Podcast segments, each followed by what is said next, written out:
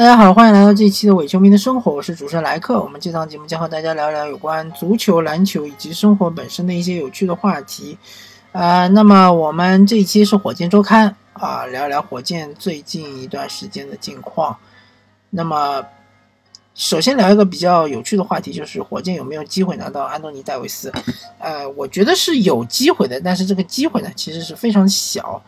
呃，为什么这么说呢？其实。火箭队不是没有筹码，对吧？卡佩拉就是筹码。卡皇，呃，他是签了一个四年的合同啊，这个四年他的薪水其实不算特别高，而且他这个四年合同才刚刚执行了第一年，那么后面还有三年，对吧？对于鹈鹕队来说，其实是有一定吸引力的。当然，火箭队。除了卡皇之外，还有他们的塔克，其实对于鹈鹕队来说也算是有一定的吸引力吧，因为毕竟只有三百万的合同，非常的廉价啊。同时能力也很强，对吧？是一个非常典型的三 D 球员，内线也能打五，也能打四，对吧？嗯，那么可能再加上个戈登，对吧？然后再加上若干个首轮首轮选秀。首轮的这个签位，嗯，当然，呃，火箭的这个筹码肯定不是最好的，呃，和湖人或者说和这个纽约都是可能没法比。嗯，而且火箭这么做的话，其实风险还挺大，因为卡皇对火箭现在阵容来说非常非常重要。如果火箭孤注一掷没有得到安东尼戴维斯的话，那么卡佩拉现在这个位置就会非常的尴尬，因为他呃曾经被球队嗯兜售，对吧？如果一旦这个信息泄露，而且我觉得是很有可能会泄露的，对吧？OJ 大神肯定会曝光，那么这样的话。卡皇他的心理就会啊产生一定的波动啊，然后他还有这么长的三年的这个合同期，你到底是把它交易走呢，还是不交易走呢？这个破裂的关系很难啊恢复，或者说很难弥合啊，所以呢，我个人觉得火箭在这个安东尼戴维斯的呃这个竞争中呢，可能不会。特别的有侵略性，对吧？不像湖人那么的有侵略性，嗯，不会做那么明显，对吧？所以呢，呃，安东尼戴维斯这个香饽饽呢，火箭可能就呃无福享受了。那么说一说火箭最近的这个状态，还有他们的近况。火箭应该说用“渐入佳境”这四个字形容是非常的贴切。呃，因为上周末好像是迎来了戈登的复出，然后这一周又迎来了保罗的复出，对吧？啊，终于，嗯，各位大哥们都复出了，登哥他身上的担子可以稍微卸下来一点。保罗复出之后，其实对于哈登来说是非常非常重要的。首先，哈登除了这个自己自呃自主进攻之外呢，还可以有人给他助攻，对吧？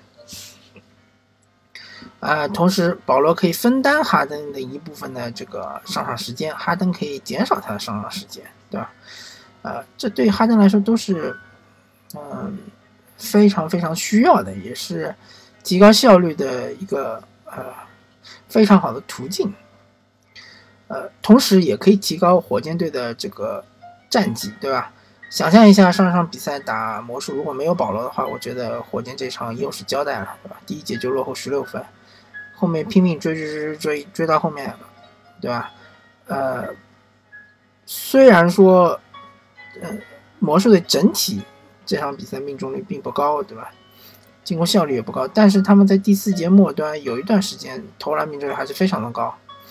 而火箭队就拼命打铁，对吧？最终是由于保罗一个关键的断球，以及保罗啊有一个关键的助攻，哈登投进了一个三分球，对吧？锁定胜局。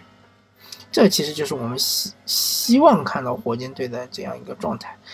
而保罗呃，我个人认为他在这个赛季初的时候，其实他伤病并没有完全恢复利索啊。当然，嗯，队医肯定是给出意见是可以上场比赛，对吧？也不会影响他呃伤病加重，对吧？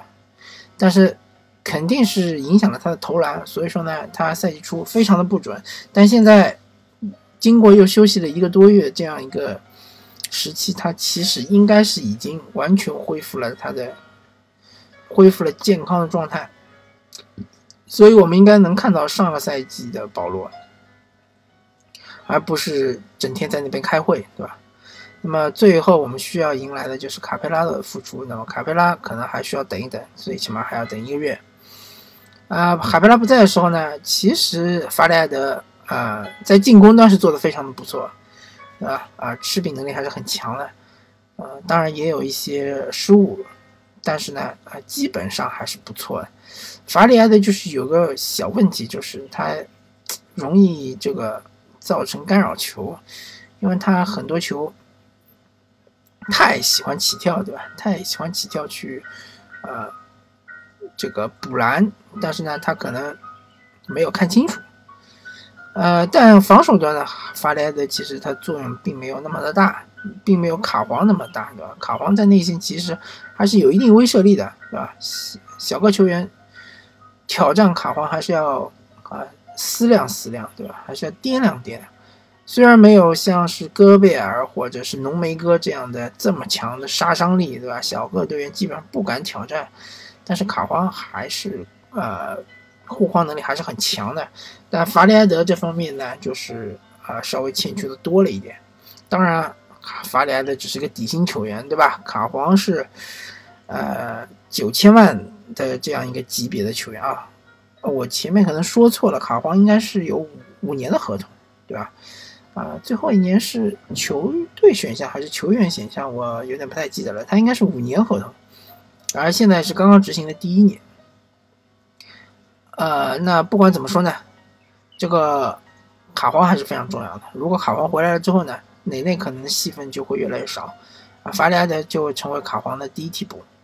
嗯，火箭以这样一个阵容，如果说是面对勇士的话，其实还是可以打一打的。但是如果面对有重型中锋的球队，比如说是像掘金啊，呃，或者是像是七六人这样的球队，当然七六人可能你在季后赛是碰不到的，呃，或者像是开拓者对吧？有努尔基奇，那么内线的防守还是有点吃力的。而火箭现在需要恢复的就是他们的防守的强度，对吧？呃，需要保持四十八分钟。都是有一定强度的防守，他们现在的我看过了，他们的百百回合效率还是联盟第二，对吧？啊，落后勇士，但是落后的有点多啊，啊，落后两分左右，但是他们的防守效率还是相当的低。那么更多的原因就是因为他们内线防守啊，这个漏漏洞空档还是太多啊。火箭外线防守还可以，啊，当然。你说哈登这样背一不过，对吧？那这个没办法，他体重太大。但其他球员像李小里弗斯这样的球员，对吧？或者埃里克戈登这样的球员一步背过，那就有点不太应该。嗯，火箭现在需要提高的一个就是防守的专注度，对吧？防守的强度，还有一个就是要啊提高那么投篮稳定性，对吧？啊，浪头还是过多。呃，小李呢需要找一找节奏，因为他之前是打主力，现在又打替补了。那么，对于他，呃，适应球队新的角色，对吧？还是有一定的要求，还是有一定的难度。啊，但是小里弗斯这样一个球员是非常好用的球员，啊，他其实没有太大的短板，对吧？他作为一个控卫或者说一个双能卫，他有突破，啊。有这个也也能够呃组织进攻，对吧？也能够助攻，啊，也能够防守，对吧？虽然说他小防大可能是嗯比较不靠谱，但是他从一号位防到三号位还是基本上还是呃有一定的，基本上应该是处于平均水平这样子的吧，不会低于呃平均水平。但是呢，他的问题就是说他没有一项是特别突出的啊。啊，也有三分，对吧？我忘记说了，也有三分。当然，他三分是极其不稳定的，对吧？刚来火箭那几场非常非常准，突然之间后面就非常非常的不准。那么，这个毕竟小李是底薪加盟嘛，真的就不能对他要求太高。看看恩尼斯，你就会觉得很欣慰了。小李已经已经是发挥非常好了，比恩尼斯强多了，对吧？恩尼斯可能十场比赛就有那么一场爆发。那么连续抢到什么进攻篮板啊，然后连续投进三分球啊，对吧？造成对方犯规啊。但是小里弗斯呢，可能十场比赛有那么五场到六场是发挥非常不错的，可能有三场四场呢是比较失常的。那啊，而且小李有一点很好，就是虽然说他有的比赛是什么五投零中、六投零中啊，呃，但是他这些比赛还是能送出助攻，这点还是不错的。而且大家都看到了，小里弗斯是非常积极，也是非常的努力，但是他个人的身体素质，包括他的这个防守的经验、防守的智商啊，稍微稍微有点欠缺，对吧？不是说他个人人的智商有点欠缺，这防守智商还是有点欠缺，嗯。那么接下来的赛程不是非常的紧，对吧？呃，强队也不是非常多，希望火箭能打出一波连胜，能够把自己的排名呢，从现在西部第五能够提升到西部第三这样的位置。那么我们我们就要盯住开拓者和雷霆，对吧？雷霆现在也是渐入佳境，呃，相反，我倒觉得掘金有可能会往下掉，对吧？当然，雷霆和掘金离火箭距离有点远，呃，我们。就是务实的来看，还是要先看开拓者。那么火箭离开拓者其实就差一个胜场了。火箭如果能够多赢两场比赛，开拓者多输两场比赛，很快就超过去了。而且从如果是大家都呃健康的这样一个情况来看的话，火箭打开拓者还是相对来说还是比较有优势的。